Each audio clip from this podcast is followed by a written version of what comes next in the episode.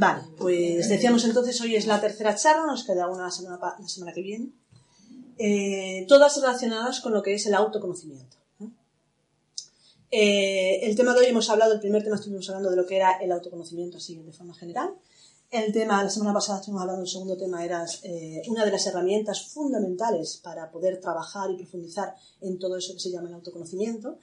Eh, y también, entendido como autoconocimiento, digo también para los que no estuvisteis, que no estuvisteis el autoconocimiento no se concibe sin un acercamiento, un allegamiento y un desarrollo cada vez más profundo de lo que sería la dimensión espiritual del ser humano. Entonces, en ese segundo tema hablamos de la autoobservación, que es eh, la herramienta primera y principal para poder eh, obtener cualquier resultado a nivel de conocimiento psicológico, pero a nivel también de uh, espiritual. Bien, vamos al tema de hoy, que es las dos líneas de la vida. Es un tema que quizá no suena mucho, es, extraño, pero eh, es un tema bastante importante a nivel práctico y sobre todo para entender ah, o, para de alguna manera encontrar una cierta esperanza, ¿no? Porque, ¿qué es lo que sucede con lo de la vida? Cuando nosotros planteamos, bien, existen dos líneas de la vida, dos líneas de la vida. Normalmente solemos, solemos eh, pensar que nos referimos a estas dos líneas de la vida. La vida orgánica, vamos a decirlo así, y la vida eh, social. Eh, ¿Existe alguna otra posibilidad de desarrollo para el ser humano? Si nos fijamos o nos paramos a pensar en lo que la enseñanza o lo que es la educación o lo que es el conocimiento general a un nivel social, que se expande por todas las culturas prácticamente, eh, no se ofrece al ser humano una posibilidad de desarrollo más allá de lo que es lo que tenemos aquí, la parte biológica, perdón, biológica o orgánica, y la parte social. Parece que el ser humano nace para qué? Nace para desarrollarse, lo vemos en la parte biológica, para desarrollarse, y además esto lo trae la naturaleza, tenemos que hacer muy poco esfuerzo, lo único que tenemos que hacer es comer y respirar. Y dormir. Alguna cosa más seguro, ¿no? Pero lo que quiero decir es que eh, nacemos realmente sin esfuerzo, el esfuerzo lo hace nuestra madre. Eh, y el crecimiento y el desarrollo biológico se da sin que nosotros tengamos que hacer prácticamente nada. La vida va pasando. ¿Y qué nos ofrece? ¿Qué desarrollo? ¿Qué es lo que nos ofrece a nivel, de, a nivel biológico? Pues realmente lo que nos ofrece a nivel biológico, la existencia, la vida, son dos cosas claras. Una es una posibilidad, la otra es una certeza. ¿La posibilidad qué es? La posibilidad es la reproducción. Podemos eh, eternizarnos de alguna manera, pues reproduciéndonos. Es algo que eh, bueno, se lleva simplemente por el proceso de ir pasando desde la infancia a la adolescencia, de la adolescencia a la adultez, en la adultez podemos reproducirnos y luego llegar a la muerte. ¿Y cuál es la perdón, la vejez? ¿Y cuál es la certeza que tiene la vida por el hecho de existir, por el hecho de haber nacido? La muerte. Eso es realmente lo que nos da la vida biológica. ¿Hay una posibilidad de otro desarrollo más allá de eso? Bien, se nos plantea, bueno, sí, el desarrollo social. Y el desarrollo social se plantea muchas veces como si fuera, la panacea. Y que si realmente desarrollamos socialmente todo lo que se nos ofrece en la sociedad, pues vamos a obtener aquello que de alguna manera buscamos y que nos va a hacer feliz. ¿Esto es realmente así? La cuestión es, ¿cómo podemos desarrollarnos socialmente? Bueno, aquí vemos varios ejemplos. Vemos, bueno, en la infancia, la educación, donde recibimos la educación, de la educación podemos ir a, lo profesional, y de lo profesional, pues, a ese, a ese eh, ¿cómo se llama? Avance o... Justo, ascenso, no sé qué ha dicho, pero... Sí, perfecto, perfecto. Pues eso sería, ese ascenso, promoción, para llegar a qué? A éxito, podemos decir, un éxito profesional. Bien, eso sería una parte de lo social que permite un desarrollo y que es un desarrollo muy válido, muy válido, es decir, perfectamente. Para quien quiera desarrollarse profesionalmente, pues es estupendo, ya sea en una carrera, ya sea en otra, etcétera, etcétera. Es algo que, bueno, es legítimo en el ser humano y que es coherente, pero da un desarrollo determinado. ¿Qué más desarrollo da lo social? Bueno, pues lo social da el desarrollo propiamente, uy, perdón, ay, ya me social, ¿no? Las amistades, las relaciones de pareja y familia. Esto es lo que da lo social, relación aparte de las relaciones sociales que puede haber también pues, en, lo profesional. ¿sí? Bien, genial. Con las amistades realmente, eh, de alguna manera la familia no la buscamos. Se dice, no elegimos la familia. Vale. Esto sí que lo elegimos, las amistades, hasta cierto punto, y la pareja también la elegimos. Quiero pensar que siempre totalmente, pero tampoco eso. Pero bueno, de alguna manera aquí podemos desarrollarnos, ah, diría que de una forma mucho más efectiva, más emocional, cubriría algo que no cubre esta zona. Esta, zona, esta, esta parte cubriría más que nada la, parte del desarrollo de lo, intelectual, de lo razonativo. Esta parte incluiría el desarrollo, podemos decir, más de lo emocional, de lo emotivo. Y luego tenemos algo más que también nos ofrece la sociedad, por lo menos en esta cultura en la que estamos. Hay otros lugares que a lo mejor no hay esa opción, pero aquí, de momento, gracias a Dios, la tenemos, que sería el ocio. Tenemos tiempo para qué? Para pasarlo bien con los amigos, de esta manera o de cualquier otra, para descansar y disfrutar. Y todo esto mezclado, de alguna manera, alguna cosa más que se me habrá escapado, lógicamente, ¿qué constituye? Pues constituiría, constituiría ese éxito de esa vida social, de ese desarrollo social que nos ofrece eh, pues esta sociedad. ¿eh? Seríamos, por un lado, lo biológico porque hemos nacido, y por otro lado, lo social porque tenemos esa ah, interrelación. Se dice el ser humano es, un eh, animal social, suele decir, lógicamente. Necesitamos esa relación. Pero realmente esas son las dos facetas que, que ofrece la vida. No hay nada más. La pregunta es la siguiente. No hay nada más. No hay nada más en esta vida. Para aquellas personas que alguna vez han buscado más allá, cuando, cuando de alguna manera hemos tenido la edad suficiente para comprender un poco, ah, me refiero a lo mejor en la adolescencia o un poquito después, para comprender un poco que la vida, lo que nos iba a la vida era eso, crecer, tener pareja, casarnos, tener hijos, tener un trabajo. La pregunta era, vale, sí, ¿y luego qué? ¿Y luego qué? Luego me muero. No se puede hacer nada más. Ah, vale, sí, puedo viajar. Puedo, mm, yo qué sé, aprender un montón de cosas. Vale, sí. ¿Y hay algo más? Porque si no me gusta viajar, y si no me gusta aprender idiomas, y si no me gusta aprender lo que sea, y si no quiero tener hijos, y si no quiero estudiar una profesión, una carrera, y si no quiero trabajar, no, esto es un poco difícil. Pero ¿y si no quiero hacer todas esas cosas que me ofrece la sociedad? ¿Con qué me encuentro yo en la vida? ¿Qué opción me da la, sociedad? Preguntamos, me acuerdo, esto me pasó a mí literalmente. Cuando eres un adolescente, preguntaba, en casa no podía preguntar mucho, con mis padres son magníficos, los quiero un montón, pero no sabía. Eh, en, el colegio, en, el instituto, no, te ofrece. Me acuerdo, voy a decir una cosa un poco, me acuerdo, en segundo debut, el profesor de filosofía, ¿filosofía? No, no era de filosofía, porque segundo, bueno, no me acuerdo de qué era, pero era un profesor así bastante marchoso en aquella época y, hizo una pregunta así general a la clase, bueno, ¿vosotros qué queréis ser? Más allá, ¿qué queréis hacer con la vida? ¿Qué queréis ser? Y todos decían, pues yo no sé qué, yo no sé cuánto. Y yo todo el tiempo pensando, ¿yo qué quiero ser? ¿Yo qué quiero ser? ¿Yo qué quiero ser? ¿Yo qué quiero ser? Y cuando llegó, ¿sabéis lo que dije? Yo quiero ser vagabunda.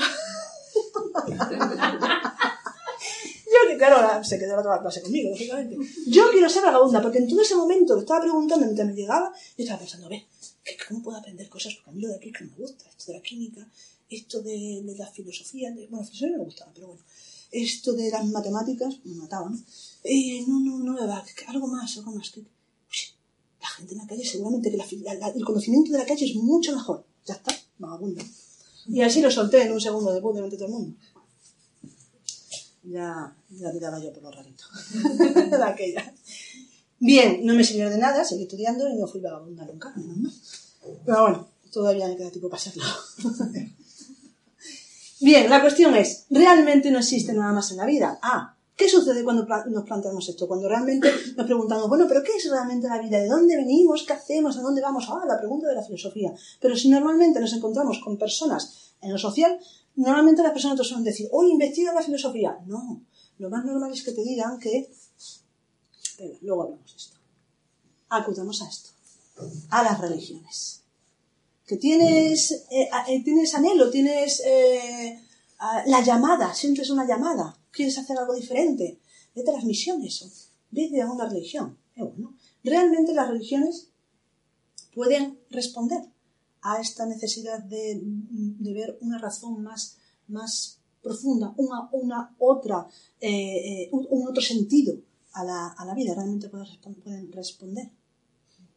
Continuaremos luego, responderemos después las preguntas. Hablamos un poquito para atrás, no para adelante, para atrás. Bien, todas estas preguntas en la sociedad actual en la que vivimos, desde hace ya bastante tiempo, sobre todo desde lo que es el desarrollo de eh, lo, lo, tecnológico, lo industrial, y sobre todo fundamentalmente cuando de alguna manera la sociedad se vuelve laica completamente, sobre todo aquí en Occidente. ¿Qué sucede cuando la sociedad se vuelve laica? Que eh, muchas más personas encuentran que no hay una respuesta a, esa, a ese anhelo, a esa búsqueda de algo, que no no, no, le, no, les, eh, no, les resulta eh, la respuesta habitual de ser pues, una persona normal, vamos a decirlo así, y no encuentras esa, esa, salida. Sobre todo desde, lo que surge, desde que surge la sociedad del ocio, la sociedad del ocio todavía más. Más tiempo para agobiarnos, más tiempo para preguntarnos. Y en esa búsqueda, en esa pregunta, podemos equivocarnos mucho, está claro. Hay un montón de movimientos y un montón de personas que a veces hacen cosas simplemente porque no saben qué es esa búsqueda que sienten, esa, esa insatisfacción que no saben dónde surge, como por ejemplo el lamentable tema de las drogas. ¿no? Es un tema donde mucha gente realmente válida con una búsqueda espiritual ha acabado en esto porque no sabía qué hacer. ¿no? Eh, además, cuando tienes una necesidad de responder a nivel interno a algo y no lo encuentras por ningún lado, te da por probar de todo. Y cuando eres adolescente es muy fácil probar todo y esas cosas más. Entonces es, es terrible, pero, pero, es así. Eh, de alguna manera, eh, de la psicología, en parte, sobre todo la psicología más cercana en el tiempo, ha venido a intentar responder a esta necesidad, a ver que la gente no estaba conforme con su realidad y que había, de alguna manera, potencialidades no desarrolladas. Y ahí surge pues, una idea de, de un psicólogo que es Howard Gardner, con la idea de las inteligencias múltiples. No sé si lo conocéis. Pero bueno, un señor que dijo que existía el ser humano tiene múltiples inteligencias y unos desarrollamos más una, otros desarrollamos más otras. Y entonces que realmente esa insatisfacción era porque como no, no se nos ha permitido desarrollar la que realmente tenemos, la que nos corresponde, pues estábamos insatisfechos. Entonces existen todas estas inteligencias según Gardner. Son ocho, la inteligencia verbal lingüística, que la tenemos todo, la musical, la matemática, lógica, la visual, la corporal, la naturalista, interpersonal, intrapersonal bueno, pues si realmente uno eh, entiende bien cuáles son, cuáles son sus inteligencias y desarrolla su profesión y su vida de alguna manera en, estas, en alguna de estas inteligencias o en varias, encontrará una felicidad cada vez más clara. Esta es la respuesta que da, que da, bueno, se ha dado un poquito desde esta filosofía, perdón, psicología. Eh, de hecho, esto fue incluso ampliado, sobre todo teniendo en cuenta la intrapersonal y la interpersonal, por Tavícole, ¿no? Con lo que sería la inteligencia emocional. ¿Vale? Todos conocéis más o menos lo que es la inteligencia emocional. Bien, un término tomado de la tradición, mucho más antiguo, pero, ¿vale? Igualmente, sabemos que es americano, así que ya sabemos que son expertos en utilizar cosas, cambiar el nombre y ganar un montón de dinero.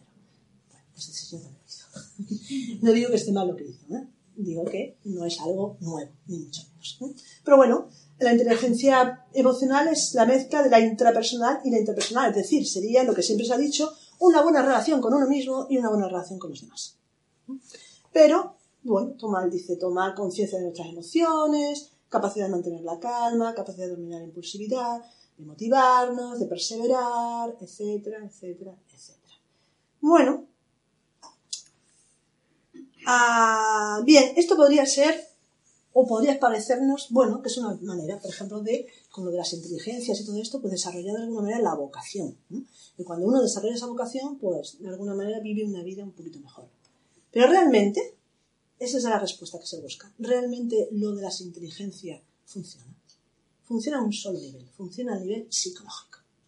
Funciona a un nivel práctico. ¿Por qué? Porque las inteligencias son funcionalidades.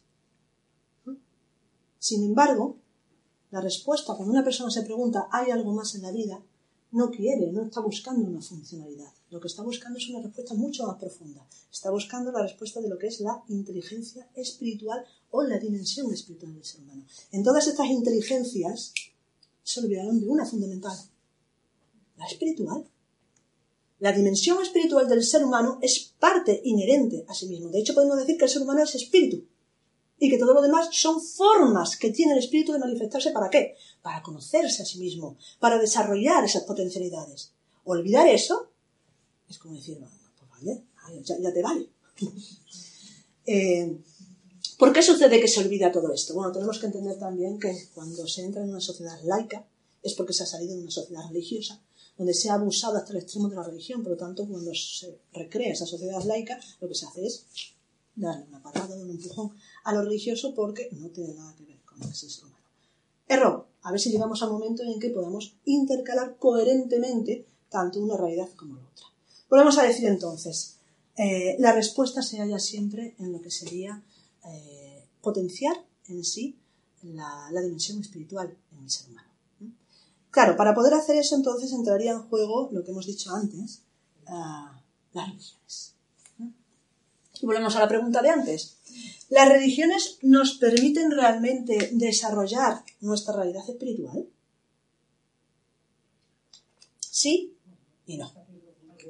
Exactamente, tercer punto. Algunas sí. Siempre hay un límite porque, claro, la cuestión es, ¿realmente son las religiones las que nos permiten un desarrollo espiritual? o lo que sostienen las religiones, o la fuente de la cual beben las religiones. Esto, por ejemplo, es lo que correspondemos en, el, podcast que hemos colgado ahora en, la página, en iVoox, podcast que se llama ¿Qué es la gnosis? ¿Qué es el conocimiento? Profundo, esencial. Bien, las religiones... Un momentito. Eh, las religiones sí pueden responder, sí pueden responder. Pero la cuestión es la siguiente. No podemos, el ser humano no podría desarrollar su dimensión espiritual sin necesidad de adscribirse a una línea de conocimiento marcada y determinada. ¿Es posible ese desarrollo? Desde la tradición espiritual, cuando nosotros hablamos de tradición espiritual, estamos incluyendo una tradición que es común a todas las religiones, que se sirve de las diferentes formas de cada religión, pero que rechaza o aparte, aparta aquellas formas que lamentablemente se han convertido en dogma y que en vez de acercarnos a esa realidad espiritual lo que hace es eh, hacernos perder el tiempo, como cualquier otra cosa. Entonces sí, sí sirven las religiones, pero siempre y cuando podamos llegar a la profundidad de la fuente, de la fuente de donde surge esa realidad profunda, que no son las formas. Las formas son útiles siempre. Nosotros podemos, por ejemplo, utilizar una forma del cristianismo, utilizar el Padre Nuestro. Estupendo, maravilloso. Pero no nos creamos que el Padre Nuestro es la mejor oración del mundo entero. Y tampoco nos creamos que por orar el Padre Nuestro vamos a ser mejor que una persona que dice Alá o Inshallah. muchísimo menos. Son formas.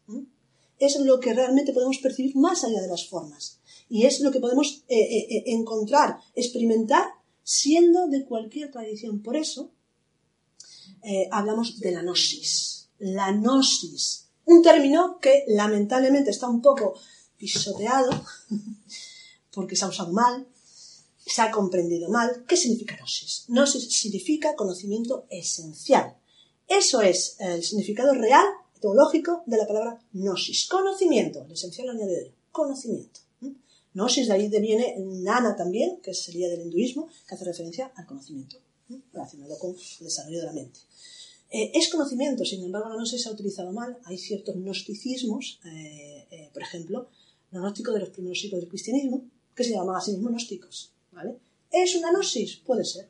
¿Tenía una gnosis esencial? Consideramos que sí. ¿Cayó en el dogma? Bueno, lamentablemente no le dieron tiempo porque el catolicismo se lo cargó. Pero hubiesen creado igualmente una, una religión.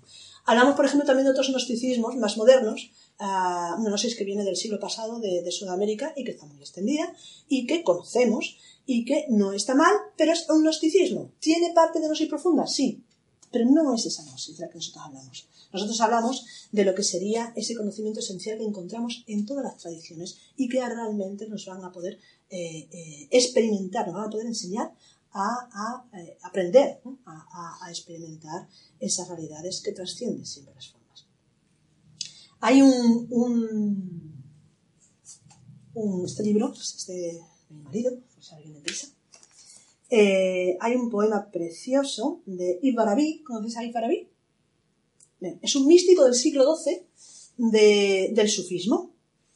Y, es una pasada, es más actual que, bueno, los, los místicos, todos los místicos del siglo XII, XI, XII, XIII, XIV, incluyendo los de aquí, Teresa de Jesús, San Juan de la Cruz, son actuales. O sea, el lenguaje que utilizaban y lo que decían es que es lo que necesitamos ahora. Son magníficos todos. De una tradición o de otra. ¿eh? Ya sea que te lo encuentres en el, en el sufismo, en el hinduismo, en el cristianismo, igual. Estaban hablando de lo mismo y es una maravilla. Fijaos lo que dice este señor, si lo encuentro. No sé si está al principio, está al final. Por cierto, lo nombramos en. Ahí va. Creo que es al final de la introducción. Pues no. ¡Ay! Genial. Qué casualidad. Os lo voy a leer porque es una preciosidad. Dice: Esto lo, escribió Ibn en el siglo XII. Dice: Hubo un tiempo en el que rechazaba a mi prójimo si su fe no era la mía. Ahora, mi corazón puede adoptar todas las formas. Es un pastizal para gacelas, y un monasterio para monjes cristianos, y un templo para ídolos, y la caaba del peregrino, y las tablas de la Torá, y el libro del Corán. Yo sigo la religión del amor. Cualquiera que sea el camino que tome la montura del amor, esa es mi religión y mi fe. Toma ya, siglo XII. Mucho más actual que eh, los discursos que podemos encontrar eh, posteriores relacionados con cualquier tradición. Entonces, bueno, eh, sí podemos encontrar en las religiones, pero vuelvo a decir, no hace falta escribirse a ninguna religión, sobre todo porque en la actualidad tenemos Internet, tenemos acceso a muchísimo conocimiento y no es necesario estudiarse, o perdón, apuntarse o estudiar teología de una tradición para poder acceder a los textos teológicos más profundos y poder profundizar. Eso sí, de alguna manera siempre aconsejo eh, tener una línea, tener una línea, centrarse, porque si no, uno mismo por sí mismo no, no, avanza. Esto es importante también. De hecho, en la tradición hablamos de que hay tres tipos de conocimiento. Eh, el conocimiento externo, que sería el esotérico, con X, el conocimiento intermedio, que es el mesotérico, y el conocimiento profundo, que sería el esotérico, ¿Qué diferencia hay entre uno y otro? La diferencia está en, que el esotérico es exterior, es el que recibe cualquier persona en cualquier lado. El interno, el esotérico con ese, es el, que uno experimenta por sí mismo y que hace surgir de sí mismo. Es cuando uno ya se convierte en fuente, como de alguna manera tener de maestría, de alguna manera. ¿no? Pero lo que se conoce menos es el proceso intermedio, lo que se llama el conocimiento mesotérico. Meso significa medio. ¿Cuál o qué es ese conocimiento eh, mesotérico? El conocimiento mesotérico es precisamente el conocimiento necesario para unificar lo que sería el externo con el interno, es decir, es el conocimiento puente, el que nos va a permitir pasar de uno a otro. ¿Y en qué se basa fundamentalmente? Se basa en varios eh, valores fundamentales. Uno es el compromiso. Y es algo, es una palabra que da un miedo en la actualidad tremenda. Nadie quiere un compromiso, todo el mundo quiere ser libre. Es cierto, está bien la libertad. Lo que pasa es que pensamos que eh, ser libre es hacer lo que queremos. Aquí nos equivocamos. Cuando uno se compromete con algo, si realmente es lo que siente a nivel interno, eso es precisamente lo que te va a dar la libertad. Entonces, es el compromiso y es eh, la profundización. Ahora tenemos la costumbre ya de que podemos acceder a tanta cantidad de información. Eh, a veces nos revolvemos un poco, como se suele llamar, picaflor, picaflores. Ahora vamos aquí, ahora vamos allá, ahora esta, esta charla, ahora esta, que yo encantada que vengáis, ¿eh? ahora este curso de fin de semana, ahora este curso de otra cosa, y, lo que hacemos es tener un montón de datos entremezclados sin tener una línea progresiva que nos permita llegar a una meta determinada. Esto sí hay que encontrarlo. Hay que encontrar un conocimiento que te permita es encontrar y expresar todo ese conocimiento de una forma no solamente detallada, sino con un sentido y que ese sentido lleve a una finalidad determinada. Aunque ya sabemos que la espiritualidad es la ausencia de finalidad, ¿de acuerdo? Sí. Pero para poder avanzar en el camino se tienen que tener las cosas claras, un camino claro, bien definido, bien ubicado. ¿Esto existe en las diferentes religiones? Sí, pero es difícil a veces de acceder. Y sobre todo porque en algunos lugares no lo hay. Por ejemplo, el cristianismo no lo vamos a encontrar a no ser que nos vayamos al cristianismo ortodoxo, al monje Atos, a algunos monjes por allí escondidos, que además la gran mayoría de aquí no podríamos ir, bueno, solamente podría ir, uno, tú, porque a las mujeres no nos dejan entrar. es decir, eh, es difícil acceder. Aún así, ese conocimiento existe, está al alcance. Eh, ¿Ha estado de alguna manera oculto? No, aquí, en Occidente, se ha ocultado debido a que, bueno, sabemos la historia del catolicismo, lo que ha hecho. En Oriente no se ha ocultado tanto, se puede acceder, pero siempre debe ser un conocimiento, lo primero, que hable de la realidad de uno mismo, del ser humano, y de cómo podemos acercarnos a lo divino. Y que no nos hable solamente de formas, de estructura, y de que tenemos que ser de su religión para poder llegar al cielo. Primero, cualquier religión que te hable de que haciendo eso llegas al cielo, equivocado. Cualquier religión que te diga vas a llegar al cielo, equivocado también. Bueno, me estoy yendo por, por los cerros de Úbeda, como se suele decir. Vamos al tema. Las religiones sí, pero las religiones no. Es decir, conocimiento esencial común a todas las tradiciones, a todas las religiones. Eso es lo que de alguna manera nos va a permitir el desarrollo. Y digo porque es común, porque ¿quién forma parte de las religiones? ¿Quién busca las religiones? El ser humano. ¿Y el ser humano cómo es? Es igual en todos lados, en todas las, tradiciones, en todas las culturas y en todas las épocas. Todos queremos lo mismo y todos tenemos dentro lo mismo. Por lo tanto, es lo mismo ser de una que de otra que de otra. No hay diferencia a nivel esencial. ¿De acuerdo? Como decía Iber bien Bien, lo que sí, eh, volviendo a las religiones, porque es un tema, bueno, hablando de las dos líneas de la vida, la vida, mm, digamos, la vida biológica, social, y luego esta otra vida de poder desarrollar, eh, desarrollar esa dimensión espiritual. En las religiones, ah, eh, todas surgen de un conocimiento profundo de, la esencialidad del ser humano eh, y se han ido adaptando de alguna manera a las necesidades de ese ser humano. Y eh, se habla de que el ser humano en sí, de la tradición, tenemos un montón de inteligencias, sí, un montón de inteligencias, como acaba de decir pues el Howard Carney, creo que era, no me acuerdo. Pero no son inteligencias ah, de alguna manera que hablen de la totalidad de lo que somos. A nivel tradicional, en la tradición espiritual, cuando yo digo tradición con mayúscula me refiero a ese conocimiento esencial común a todas, o casi todas las religiones, lógicamente no las conocemos todas, eh, se habla en esa tradición de que el ser humano tiene cinco inteligencias fundamentales. Esto supongo que ya has hablado la semana pasada de ellas. ¿Cuáles son esas cinco inteligencias? La inteligencia intelectual, la inteligencia emocional, la inteligencia motriz, la instintiva y la sexual. Inteligencia como, como capacidad de interrelacionarnos con los demás y con nosotros mismos. Una inteligencia es una capacidad de aprender, el aprendizaje, la interrelación, la comunicación. Eso se da en nosotros a cinco niveles. Pensamiento, emoción, instinto, movimiento y sexo. Y no hay ninguna inteligencia más. Ahora, hay que entender las cinco como inteligencia realmente. La sexualidad en nosotros es una inteligencia. No es solamente sirve para reproducirnos. Sí sirve para reproducirnos, normal.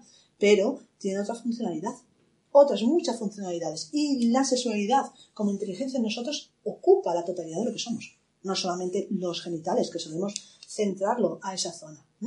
Lo mismo sucede con todo lo demás.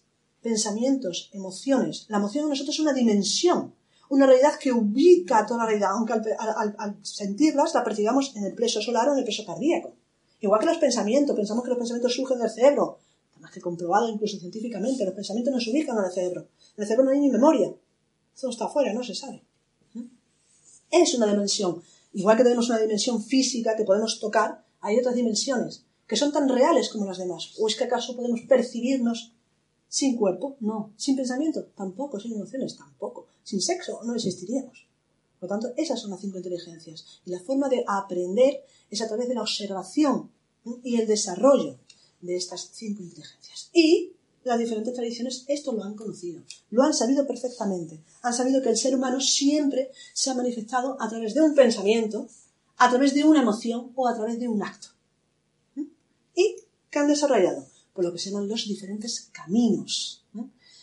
Que vemos en muchas tradiciones, he puesto aquí tres, ejemplos, los más típicos, que es el primero, el camino del monje, el camino del yogi y el camino del fakir. En otras tradiciones a lo mejor se pueden llamar de otra manera. ¿A qué nos referimos? Pues fijaos, en la primera, que sería el camino del monje, lo que se está desarrollando es la parte emocional del ser humano, la parte devocional, la parte de adorar a la divinidad, orar constantemente. No desarrollan la inteligencia, no desarrollan el acto, lo que desarrollan es la emoción. Hablo de lo que sería en el hinduismo el bhakti yoga. Si conocéis los términos del yoga, el yoga no solamente es hatha yoga, hatha yoga son las posturas. el yoga en general es todo un sistema filosófico, es una gran filosofía de la India, que viene, por ejemplo, del yoga, de los Yoga Sutras de Patanjali, y tiene, pues es inmenso, eso es un conocimiento inmenso. Bien, pues hay una parte que es Bhakti Yoga. Bhakti significa emoción, devoción. Entonces lo que se desarrolla es la parte emocional. Vemos aquí un monje en un monasterio que está genial, pero bueno, hay un desarrollo espiritual, ahí sí, pero es un desarrollo de alguna manera eh, limitado, porque lo único que desarrolla es lo emocional. Con el segundo, el yogi, lo que se desarrolla es lo intelectual. El yogi sería un ejemplo de aquel que se mete, hacia adentro en la meditación e investiga los procesos, etcétera, etcétera. Todo esto sería pues, un ejemplo de lo que sería eh, ese desarrollo de lo que sería el nana yoga. Nana, que viene también de gnosis, o al contrario, no sé de nana, no sé el origen, pero esta raíz eh, hace referencia a conocimiento, el yoga del conocimiento. Y el tercero, la tercera opción es el camino del fakir. Mm, el camino del fakir no es hacerse, cosas en una cama de pincho, todo esto, aunque también. Pero no, sería más bien el camino de la voluntad, de los actos. Esto sería emoción, pensamientos, actos. De hecho, en la tradición del hinduismo se llama el karma yoga, es decir, el yoga de la, acción, de hacer buenas obras, de actuar para ayudar a los demás o, de cualquier otra manera, para, de alguna manera, desarrollar esa parte eh, espiritual en sí mismo. Entonces, estos caminos están muy bien, están, pero en la actualidad en la actualidad podemos decir que de alguna manera para muchos de nosotros hay personas que les va genial. Hay muchas personas que se van a cualquiera de estos caminos. Estupendo, maravilloso. Encuentran ahí el llenado a esa necesidad interna. Pero hay otras personas que no. Otras personas que no podemos. ¿Por qué? Porque por mucho que te hagas de una línea o de otra, de otra, hay algo que sigue sin desarrollarse. No acaba de, de cubrir totalmente ese vacío. Y sobre todo también tiene otra problemática. La problemática está en que estos caminos muchas veces exigen el abandono de lo social e incluso a veces de lo familiar. Bien, en la actualidad eh, se habla de otros caminos, que no son actuales ni muchísimo menos, han existido siempre, pero han sido menos conocidos. Estamos hablando de un cuarto camino. No estamos hablando del cuarto camino de, de, de que no sé si alguno lo conocéis, ¿No? Pues mejor. no, estamos muy de acuerdo, por eso mejor lo de Moravia. Ya, de Moravia haremos un IVOC, que es eh, la parte esotérica del cristianismo, que es, es una maravilla. Nosotros basamos bastante de toda nuestra, nuestra, enseñanza en, en, esta línea. El cristianismo eh, esotérico de, bueno, la línea de Moravia. No tiene nada que ver con el cristianismo conocido. Bien, eh, decimos entonces, estos caminos exigen ese, abandono de lo familiar. En la actualidad no es necesario, eh, no, se, necesita contemplar el abandono ni de lo social ni de lo familiar para poder desarrollarse a nivel espiritual, ni muchísimo menos. De hecho, entraría en lo que sería ese cuarto camino, esa cuarta opción, que sería aprender a vivir la propia vida que ya tenemos, pero sabiamente vivida la, la propia vida que podemos desarrollar no solamente un camino, no solamente una inteligencia, no solamente desarrollaríamos lo emocional o lo mental o lo volitivo, no, desarrollaríamos todo, tanto lo intelectual como lo emocional, como lo volitivo, como lo instintivo e inclusive lo sexual. Todas las inteligencias, porque el ser humano es una totalidad de todo eso. En ningún lado la divinidad ha dicho que haya una parte de nosotros que no podamos desarrollar. El error de pensar que la mente no tiene que ver con el espíritu o el error de pensar que el sexo no tiene que ver con el espíritu es un súper gran error. Y esto tenemos ya en la actualidad, que de alguna manera estamos un poco curados de espanto con todo lo que podemos ver y percibir eh, por el exceso de información. Eh, hay que aclarar y hay que entender claramente que el desarrollo auténticamente espiritual es el desarrollo de la totalidad de lo que somos para poder integrarnos a la totalidad de nuestro ser espiritual. Y la totalidad de lo que implica todo. Implica mi nariz, implica mis pies, mi cuerpo físico, implica mis pensamientos, mis emociones, mi instinto, mi movimiento y mi sexo. Todo. Todo eso es divino, es espiritual. Por lo tanto, ese camino debe de permitirnos el desarrollo de esa totalidad, sin dejar nada atrás. ¿Mm? De hecho, este cuarto se, se plantea como el trabajo con todas las inteligencias, intelectual, emocional, instintiva, motriz y sexual. El trabajo con la inteligencia sexual, que implicaría un trabajo de transmutación o sublimación de la energía sexual, lo cual en algunas tradiciones se entiende como ah, la abstención sexual. No. Cuarto camino, ese camino no implica una abstención, implica un uso consciente ah, mm, y sagrado de lo que es la sexualidad. De hecho, sería la sexualidad sagrada. Y, bueno, pues de alguna manera entender que las circunstancias de tu vida son, sus ventajas y desventajas son exactamente las que necesitas para despertar. Aquí a veces viene mucha gente diciendo, oh, es que me iría a un monasterio porque estoy harta de mi vida, porque hay un montón de circunstancias, de problemas, estoy cansada, me voy ahí y voy, vale, vete, vete. Puedes ir a un monasterio, estate allí tres años, haciendo todo el tiempo om o amén, lo que quieras. Luego sal, que tus problemas te están esperando, para que los resuelvas. Hay un, hay un, chiste más o menos que se cuenta, no es un chiste, es un dicho que, hay en el, en, el, budismo que lo dice, que dice, dice, si crees que estás totalmente autorrealizado y liberado, vete a vivir una semana con tus padres. Pues eso es. Es decir, si nosotros apartamos de nuestras circunstancias, estamos apartándonos de la mejor oportunidad que tenemos para aprender. Hay un maestro que dice, las peores circunstancias de la vida son las mejores oportunidades que tenemos para el autoconocimiento. Esto es cierto, pero también podemos decir, las circunstancias actuales que tenemos en nuestra vida, las actuales, las de aquí, las de ahora, esas son de las que podemos aprender. Esas son las ventajas y las desventajas que tenemos. Ambas, ventajas y desventajas, si somos inteligentes y aplicamos los valores de lo espiritual, nos servirán para el autoconocimiento. Por lo tanto, no huyamos de nuestra vida, porque allá donde vayamos, la llevamos con nosotros. Y si no, nos estará esperando tarde o temprano. La realidad espiritual hay que ubicarla aquí y ahora, en lo que somos, sin renunciar absolutamente nada, a no ser que lleguemos a la comprensión personal de que tengamos que renunciar a algo. Pero será algo personal, no será un dogma que se nos imponga desde ninguna tradición. ¿Sí? Decimos, hay una, un axioma que dice, el viento y las olas van a favor de aquel que sabe navegar. El viento y las olas van a favor de aquel que sabe navegar. Es decir, por muy mal que vayan las circunstancias de nuestra vida, si nosotros tenemos un conocimiento que nos sirva para poder comprender esa circunstancia, llegaremos a buen puerto. Y eso es lo que hay que aprender. Llegar a un conocimiento bueno, un conocimiento que te permita aprender las herramientas, los valores fundamentales para poder aplicar en mi día a día lo que necesito. Y ahí es donde entran las dos líneas de la vida, tal y como se llaman en la tradición, que sería la línea horizontal y la línea vertical. Aquí vemos los dos. Vamos a explicar un poquito. La línea horizontal es lo que hemos dicho, la vida social y biológica, ¿vale? Pero no, pues así, sería eso, lógicamente, pero lo llamamos horizontal, ¿vale? La vida horizontal y la vida vertical. La vida horizontal ¿Cómo es nuestra vida horizontal? Bueno, lo que hemos dicho, tenemos varios hitos, varias circunstancias en esa vida. Hemos puesto un ejemplo así general, que sería el nacimiento. Después del nacimiento, bueno, pues a los 13, 14 años, el desarrollo de la sexualidad, es otro momento importante. Luego después, puede haber muchos antes, ¿eh? pero claro, no, los conozco todos, pues todos los más habituales, los que a mí me han parecido. Luego más adelante, no sé, después, otro momento importante de nuestra vida es la carrera.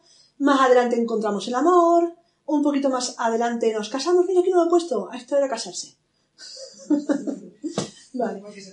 Sí, me he olvidado, por algo se me ha olvidado. El divorcio sí lo he puesto. ¿El que he puesto? ¿El divorcio sí lo Ahí Uy, uy, uy, uy, cuando se entere Álvaro. Bueno, pues el casamiento no estaba en mi plan en todo lo visto, y eso que ya. Bueno, pues eso, después del casamiento inexistente, los hijos. Después de los hijos podemos poner, éxito profesional. Estamos hablando de algo, pues, una vida más o menos buena. Aquí seguramente habrá un montón de, circunstancias chungas, pero vamos a dejarlo de momento. Después, el divorcio, que se puede considerar una buena circunstancia a veces. Otro nuevo amor. Luego, ya más mayores, una enfermedad. Y, por fin, y finalmente, pues la muerte. Bien, pues este es el desarrollo, una línea en un nivel de realidad de sí mismo donde no, no cambias. A nivel interno, a nivel interno, la tradición se dice que una persona cuando nace, si no hace nada para cambiar a nivel interno, se muere con los mismos valores que ha nacido. Porque nada de esto te lleva más allá. Entonces, esa es la vida horizontal. Encontrar el sentido de nuestra existencia en una vida horizontal es una tristeza muy grande. Muy grande. Porque realmente, ¿qué es lo que nos da? La muerte. Por eso, en la tradición, la vida horizontal se ha entendido como una oportunidad para qué? Para poder aplicar la vertical. Si nosotros aplicamos la vertical a la horizontal, ambas tienen sentido. Porque la vertical, ¿qué sería? El desarrollo espiritual. Que antes entendía como irse a una religión, a un monasterio y desarrollar esto. Pero hemos dicho, en un monasterio, sobre todo en la actualidad tal y como somos, no nos va a servir mucho. Por lo tanto, ¿qué sería entonces la vertical? Bueno, hemos puesto también un ejemplo, un poquito. esto implicaría no el nacimiento, sino un momento, eh, eh, eh, bueno, de cualquier momento de nuestra vida antes de encontrar un conocimiento, ¿vale? Que nos lleve a ese, a ese conocimiento de sí mismo. Estamos con la conciencia dormida. Sería llegar desde la conciencia dormida hasta la divinidad. Si en la horizontal es desde el nacimiento a la muerte, en la vertical es de estar dormidos a estar plenamente despiertos. ¿Vale? ¿Qué nos encontramos en el medio? Bueno, pues eventos. Primero, encuentro con el conocimiento, un conocimiento con mayúscula, que permita que encontrar las herramientas que me permitan empezar a despertar primeras experiencias conscientes, luego, después de primeras inconscientes, primeras experiencias conscientes, cuando uno se percata de que realmente el conocimiento que ha encontrado sí le vale, porque puedes encontrar algo que no te vale, por eso lo fundamental de todo conocimiento es llevarlo inmediatamente a la práctica, a la experiencia. Entonces, cuando tenemos la primera experiencia y comprobamos por nosotros mismos que sí es válido, entonces, más adelante, surge, surge un hito. Esto es un hito importante, ya he puesto la flecha mucho más grande el compromiso. Hay un compromiso interno, que no es un compromiso con nadie, ni con ninguna escuela, ni con ningún tipo de conocimiento. Es un compromiso con tu propio ser interno espiritual. Es cuando realmente decidimos claramente, sí, quiero desarrollar la parte espiritual, quiero despertar, no quiero seguir con los valores de la vida que me arrastran. Voy a seguir con lo que tengo porque estoy comprometida con un montón de cosas. Tengo una familia, tengo un trabajo, tendré que responder. Pero eso no va a ser mi razón de existir, no va a ser mi razón de ser. Mi razón de existir y mi razón de ser y la razón de por qué me levanto todos los días y por qué hago las cosas debe ser esa realidad espiritual. Eso es el compromiso. Y a eso tenemos que llegar todos en un momento. Si no llegamos, esto hace así. Oh, se baja para abajo y se pierde. Y un conocimiento que puede ser profundo, que puede ser bueno, que puede ser realmente ah, maravilloso, se queda en algo más. Ah, mira, qué chulo, ahora no había otro. Ah, pues qué bien, ahora no había otro. Y así nos pasamos toda la vida y cuando llegue lamentablemente el momento de que nos toque morir, como todo el mundo, pues diremos, uff, he aprendido un montón de cosas, pero no me he enterado de nada. Y esto pues realmente es lamentable. Llegar al final de la vida lamentándote de lo que has hecho en la vida, esto, esto es terrible. Yo lo viví con mi, con mi abuela, ¿no? que además dijo claramente, si volviese a nacer no haría esto, no haría lo otro, no haría... Y una de las cosas era no casarse con mi abuelo, pues menos mal que lo hizo, porque si no, no hubiese estado aquí. Así que realmente es, terrible, ¿no? Que no se plantea la posibilidad de, de, otra, de otra realidad, de otro desarrollo. Entonces es importante que uno realmente pueda llegar a una cierta edad o, o incluso a ese momento de, de la muerte diciendo, bien, he vivido como realmente me he propuesto la mayoría de lo que he podido y lo he intentado. Y me llevo un montón de cosas. La verdad que sí. Hay un, hay un autor que es de la teosofía, se llama Mario Rosso de Luna, y este tuvo una muerte extraordinaria, se llamaba el, sabio de Lorosán, el pueblo donde él era. Y, no me voy a acordar muy bien, pero había una frase, decía, bueno, la gente estaba allí, llorando y tal, y decía claramente, no, no, no derraméis ni una lágrima, he vivido bien. Y nadie, absolutamente nadie es prescindible, o sea, nadie es imprescindible. Y dijo más cosas, mucho más chulas, buscaré por las bonitas. Pero sí, sí, son una persona que dedicó toda su vida a esa parte del desarrollo espiritual dentro de lo que sería la teosofía. Eh, y escribió varios libros. Por ejemplo, un libro muy interesante que se llama El libro que mata la muerte. Es genial. Eh, bueno, pues esto. Realmente poder llegar a ese momento donde no nos arrepintamos de nada. Porque además tiene una cosa, una cosa curiosa. Cuando nosotros encontramos el conocimiento, si es un conocimiento real, y empezamos a trabajar y a profundizar, por mucho que hagamos hecho cosas en la vida que consideramos que quizás no hubiesen estado bien del todo, realmente integrar ese conocimiento te hace dar cuenta que no, que no pasa nada. Lo integras, lo superas, lo comprendes y forma parte de esa totalidad que vas, eh, que vas eh, abriendo dentro de ti. Por lo tanto, no hay nada que esté mal hecho. La problemática no es lo que hacemos, la problemática es lo que vivimos y cómo vivimos esas cosas cuando lo hacemos. Bueno, hay cosas que también son problemáticas si lo hacemos. O sea, robar o matar, pues muy bueno no es. Sobre todo porque nos llevan a la cárcel. Si bueno. Vale, sigamos con la línea vertical. Bien, la primera experiencia es el compromiso. Cuando hay un compromiso hay los primeros resultados que no son lo mismo que las primeras experiencias. En un camino espiritual real, las primeras experiencias son, se, suelen decir como regalos. Nos dan regalitos desde el interno. Lo, espiritual de nosotros quiere que experimentemos para que nos enseñen el caramelo. Pero después uno tiene que conseguir esos resultados por sí mismo. Y implica un trabajo, un esfuerzo y aparecen esos resultados, que ya es algo asentado en sí mismo, es algo que ya no se pierde. Las primeras experiencias se pueden perder pero lo que uno ya vivencia por resultado propio, por trabajo propio, es algo que se asienta. Es ese conocimiento que decimos que es esotérico, con ese profundo, que de alguna manera implica ese, ese, ese, inicio del nacimiento de esa fuente de la que uno eh, hace surgir el conocimiento, que es propio, pero que es universal. Porque no hay nada nuevo en el universo y el conocimiento no es nada que no se conozca ya. Pero es interno, es propio, es de uno. Y eso, vivenciar eso, es, bueno, pues la panacea de todo esto, este camino. Bueno, luego llegamos a la primera iniciación. Y hay varias iniciaciones más. Bueno, esto se podría poner de muchas maneras, ¿no? Pero ¿qué es una iniciación? Creo que lo vamos a hablar otro día. ¿A qué se le llama iniciación en la tradición? La iniciación ya se llama a que hay un momento en que de alguna manera pasas un umbral. De hecho, se llama en la tradición también, pasas un umbral. Y antes era de una manera y ahora ya la realidad y tu mismo es de otra. Un iniciado, sea en lo que sea, no es lo mismo que un no iniciado. Pasas de ser de alguna manera un neófito, alguien que no sabe, que está aprendiendo, a ser un adeptus, alguien que forma parte ya de una realidad eh, más asentada en sí mismo, más real. Esto sería en relación a, los tres niveles de conocimiento, exotérico con X, mesotérico y esotérico con, con S, interno, sería el término medio. El término medio es el que te permite acceder a esa iniciación, a ese otro paso, a esa otra realidad y se podría explicar de muchísimas otras maneras. Pero no es el tema.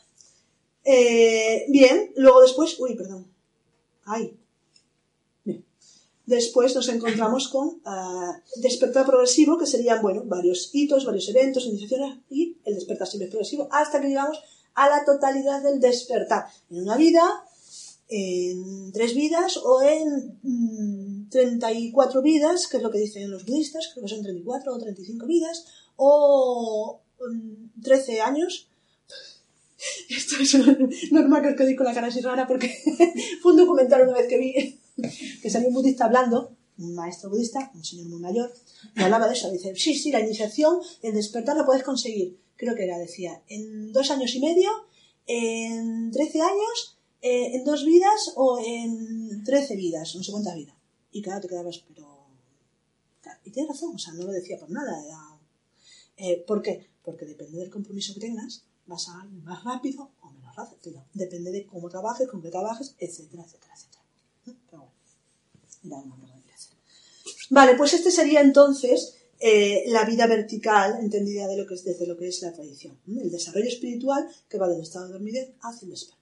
Entonces, ¿qué hacemos? Tenemos entonces esas dos líneas de la vida. La horizontal, y la vertical. Y aquí es donde entra lo que se llama el simbolismo de la cruz. La cruz no es un símbolo cristiano. El cristianismo ha usado el símbolo de la cruz. Pero es que la cruz existe en todas las culturas, y digo en todas las culturas, no en todas las religiones. En todas las religiones existe. Pero en las culturas, más allá de lo que se pueda considerar una religión, existe la presencia de la cruz. De esta manera, o, con, bueno, el lauburu, el lauburu es una cruz pero una cruz en movimiento, ¿sabéis lo que es el laburo? Para que no lo sepa, es, un signo que utilizan los vascos mucho, que son como cuatro rayitas eh, eh, cuatro hojitas giradas y parece como un movimiento. Como el triskel, un poco parecido, pero el triskel son tres, el laburo son cuatro. cuatro sería la cruz. O, por ejemplo, la esvástica. La esvástica que no es un símbolo nazi, que los nazis lo usaron, es un símbolo que se utiliza muchísimo en el budismo, pero tampoco es budista, es universal. O la chacana, la cruz andina, esa que parece una escalera, pum, pum, pum, pum, ¿sabéis? Pues es muy chula también y además tiene mucho que ver con este entrecruzamiento. Pero bueno, son todos constantes entrecruzamientos. Es decir, ¿qué sería la cruz? La cruz, entre sus muchísimos simbolismos que, tiene, el, que tiene, el fundamental es que es el entrecruzamiento de dos realidades. Dos realidades. ¿Cuál? ¿De cuál estamos hablando? Pues eh, de la realidad horizontal con la realidad vertical. El entrecruzamiento de la horizontal con la vertical florece o hace florecer eh, la rosa de la comprensión. Y este símbolo que he puesto aquí es un símbolo muy conocido, no sé si habéis oído hablar de los rosacruces. Bueno, pues rosa cruces. Su símbolo fundamental es una cruz que florece justo en el entrecruzamiento de las dos líneas, la línea horizontal con la línea vertical. Y ahí es donde se produce la comprensión. De, de hecho, la rosa significa eso, significa que nosotros vamos creciendo internamente, vamos comprendiendo, vamos avanzando en el camino cuando sabemos entrecruzar sabiamente lo que es las circunstancias de la vida horizontal con los valores que vamos aprendiendo de la vertical. Y en cada entrecruzamiento florece la comprensión.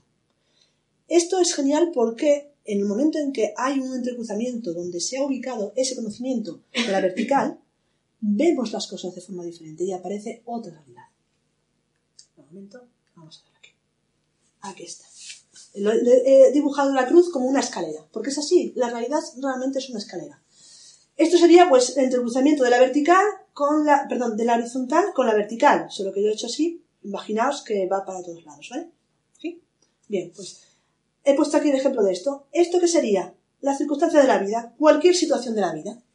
De repente, pues nos quedamos sin trabajo. Es una circunstancia de la vida no muy buena. A no ser que no quieras trabajar, entonces es regular. Pero bueno, regular lo digo porque qué bien que no trabaja, pero qué mal porque no tienes dinero. Pero, bueno, cada uno. Bueno, circunstancias de la vida. Dejamos, nos quedamos sin trabajo. Entonces, como tenemos los valores conscientes de la vertical, es decir, hemos aprendido a estar conscientes, a poner atención plena, ubicarnos en el recuerdo de sí, en el estado consciente, y aplicar la autoobservación. Entonces, cuando a mí me, despiden y me quedo sin trabajo, yo aplico esos valores y observo qué es lo que está pasando por mí. Y observo, por ejemplo, el miedo. Observo cómo surge la idea de decir, Dios mío, ¿ahora qué voy a hacer? Y al decir, Dios mío, ¿ahora qué voy a hacer? Con ese miedo surge una emoción en la zona de peso solar y de repente sube hacia arriba. Hasta tal punto que a veces nos podemos poner incluso, pues se nos saltan las lágrimas o cualquier otra eh, reacción emocional. Y eso nos hace a lo mejor tensarnos, tensarnos y entrar en un estado como de estrés. Eh, tensarnos me refiero pues a nivel eh, físico. Eso sería eh, lo que sucede ante esta circunstancia y lo que sucedería sin conocimiento de los valores conscientes. ¿Qué sucedería? Que lo pasaremos fatal. ¿Qué sucede cuando nosotros aplicamos estos valores? Que como estamos observando, nos estamos separando. Y ese proceso de observar desde fuera, desde el estado autoconsciente, observar los pensamientos que me dicen qué mal, qué mal, las emociones que me, revuelven todo y los actos descontrolados, lo que me hace es poder comprender el por qué surge ese miedo. Porque la respuesta nunca está en no tengo trabajo. Esa es la circunstancia. Nunca es la causa de nuestro estado psicológico. La causa de nuestros estados psicológicos está a un nivel más profundo. Las causas simplemente hacen que surjan pero no son las razones. No puedo decir, yo tengo miedo porque ah, no tengo trabajo. No, no es real. ¿Por qué no es real? Porque hay mucha gente que no tiene trabajo y no tiene miedo. Pero sin embargo sí tiene miedo, porque todo el mundo tiene miedo, pero cada uno por una circunstancia diferente. Entonces la causa no está en no tener trabajo, la causa está en otro lugar. Y tenemos que, cuando nosotros observamos, vemos desde fuera, observamos la causa, observamos los pensamientos concretos de ese momento Decimos, oh, es que me a quedar sin dinero. Bueno, ¿y, qué pasa si te quedas sin dinero? Ah, es que todavía no puedo comprar tal cosa. Bueno, si no tienes tal cosa, ¿qué pasa? Bueno, no pasa nada, pero si no puedo comprar comida? Ah, ¿qué es lo peor, lo peor, lo peor que te pueda pasar? Pues que me muera de hambre. Lo cual, aquí, eh, gracias a Dios, es muy difícil. Pero puede pasar. Bueno, ¿y qué si te mueres de hambre? ¿Qué pasa? ¿Que hay mucha gente que se muere de hambre también? Somos nosotros especiales que no, nos podemos morir de hambre? Pues sí, no podemos morir de hambre, tanto nosotros como cualquier otra persona. La cuestión es por qué tenemos miedo a morir de hambre. Y ahí es donde se evidencia nuestro vacío interno. Si realmente uno ubica, todo esto es un trabajo largo en el tiempo, ¿no? pero si realmente uno ubica esos valores conscientes y una experiencia cada vez más integrada, más real de lo espiritual.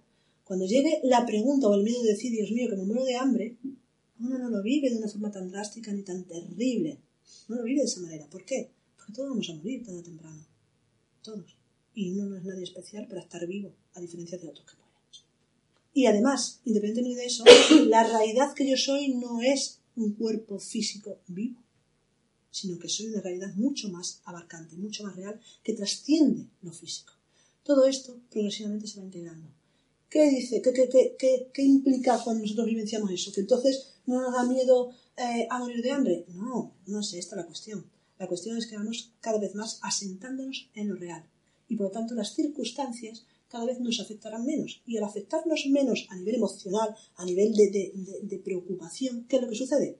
que podemos actuar de una forma cada vez más coherente, más consciente y mejor en cualquier circunstancia. Y eso hace, vemos aquí, esto sería la comprensión, vemos que se vería, pues vemos que aquí aparece otro entrecruzamiento, otra circunstancia nueva de la vida, pero sería a un nivel nuevo de realidad, internamente.